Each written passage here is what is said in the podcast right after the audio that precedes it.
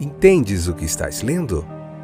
O podcast que te leva através das páginas da Bíblia, livro por livro, capítulo por capítulo. Uma exposição bíblica emocionante. Aperte os cintos e embarque comigo nesta viagem.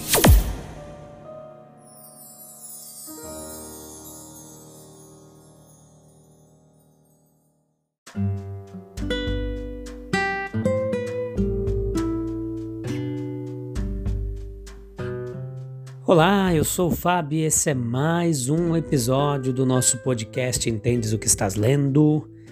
Bem-vindo você que é um apaixonado, uma apaixonada pela leitura bíblica, assim como eu.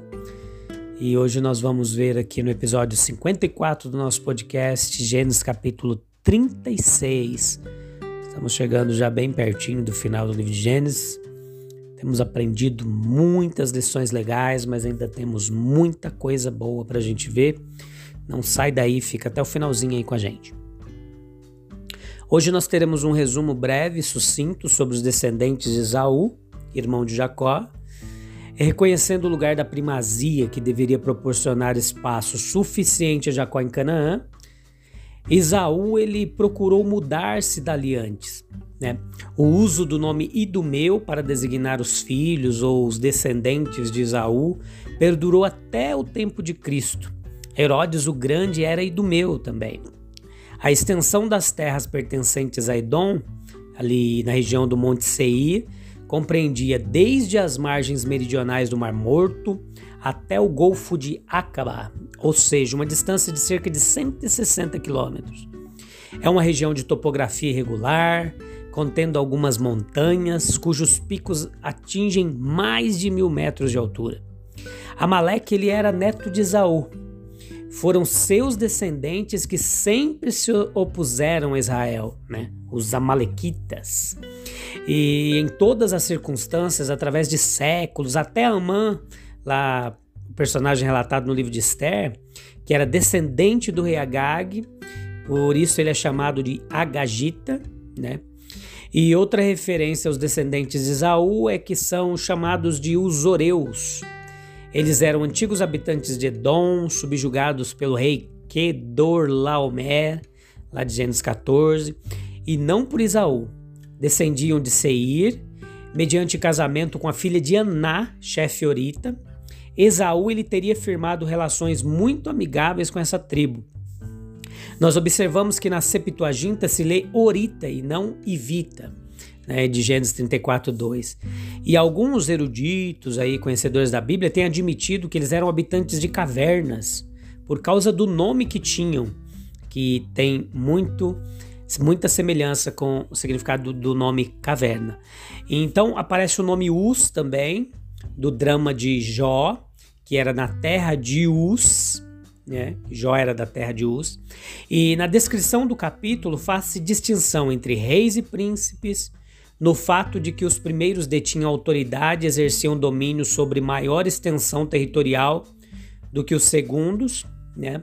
E aqui no capítulo 36 nós vemos, nós vemos que a cidade ela indica que como Saul elevara sua cidade nativa, Gibeá, a categoria de capital, também esses reis edomitas elevavam as respectivas cidades nativas à categoria de capitais, enquanto estivessem exercendo o reinado ali.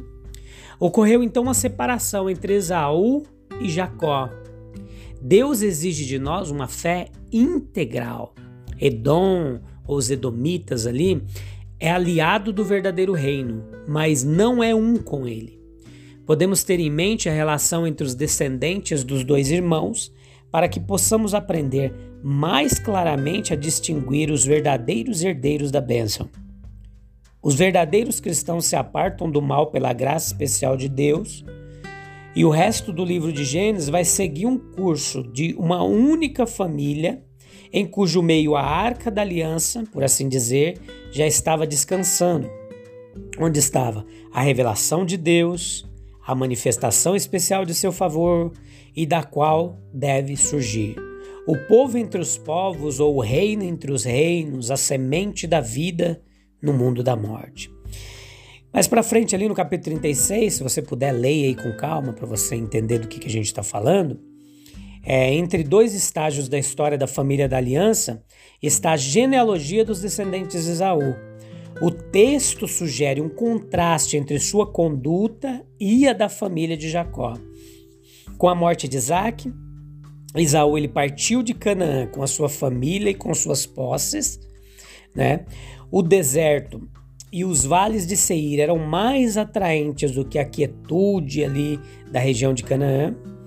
A prosperidade, tal como ele gostava, o acompanhava. Em sua família, lemos sobre chefes de tribos e reis. No entanto, enquanto os reis reinavam em Edom, os israelitas eram escravos no Egito ou errantes no deserto. Deus, ele jamais é negligente em cumprir a sua palavra mesmo que aparenta muitas vezes aos nossos olhos, ele não é.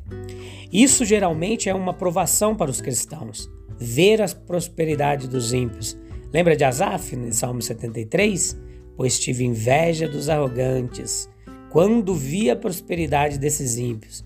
Ele ficou frustrado ao ver a prosperidade dos ímpios. Mas as promessas de Deus, elas são certas, embora o tempo possa parecer longo. O cumprimento de promessas de grandes bênçãos quase sempre tem sido lentas, conforme nós contamos pelo nosso tempo, né? Abraão também esperou muito, demorou muito antes que o reino de Israel surgisse, muito mais tempo antes que a promessa de um Salvador se cumprisse, e ainda esperamos a volta do Senhor. A mesma verdade aparece na natureza. Coisas grandes e preciosas elas crescem lentamente. Algumas lições doutrinárias desse capítulo aqui, 36. A demora serve para provar e fortalecer a fé. A fé cresce ao suportar provações. Observe quantas vezes a fé de santos homens de Deus na história da igreja foi testada. Sem fé, nós não podemos agradar a Deus, pois a fé acredita na verdade, no amor de Deus e abraça a sua vontade. A descrença ela acusa Deus de mentiroso, como aconteceu no Éden.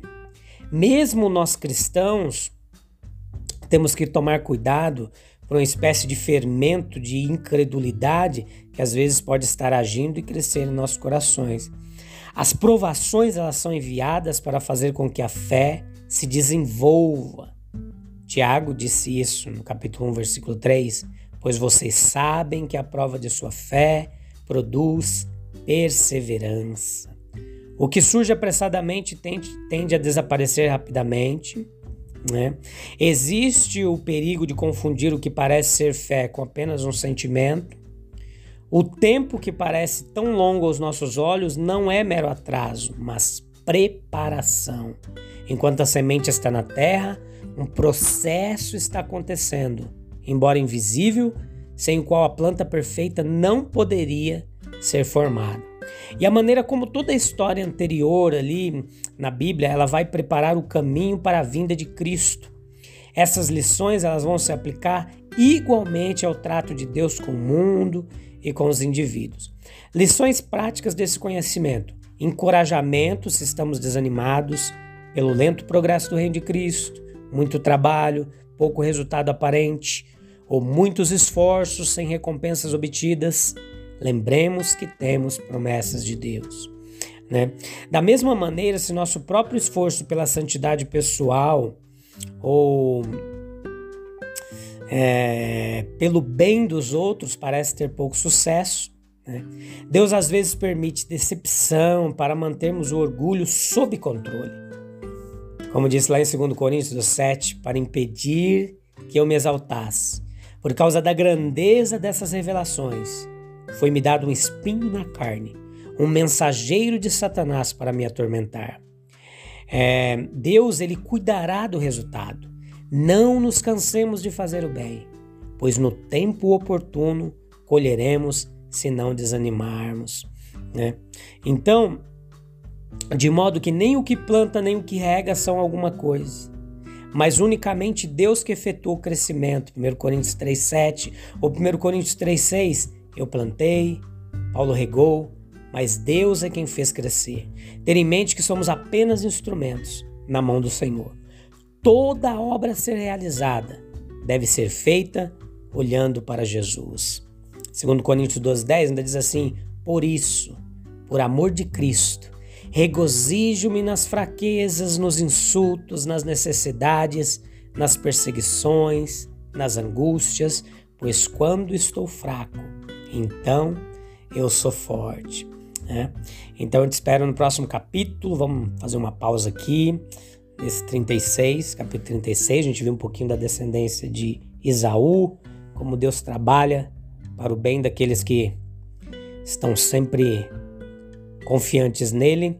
E no próximo capítulo nós vamos ver como José é toda a história de José ali, filho de Jacó, e como essa história é muito fantástica, muito legal. A gente vai começar no capítulo 37, vai até o capítulo 50, falando muito a respeito de José. Beleza? Deus te abençoe, um abraço, até breve, tchau, tchau.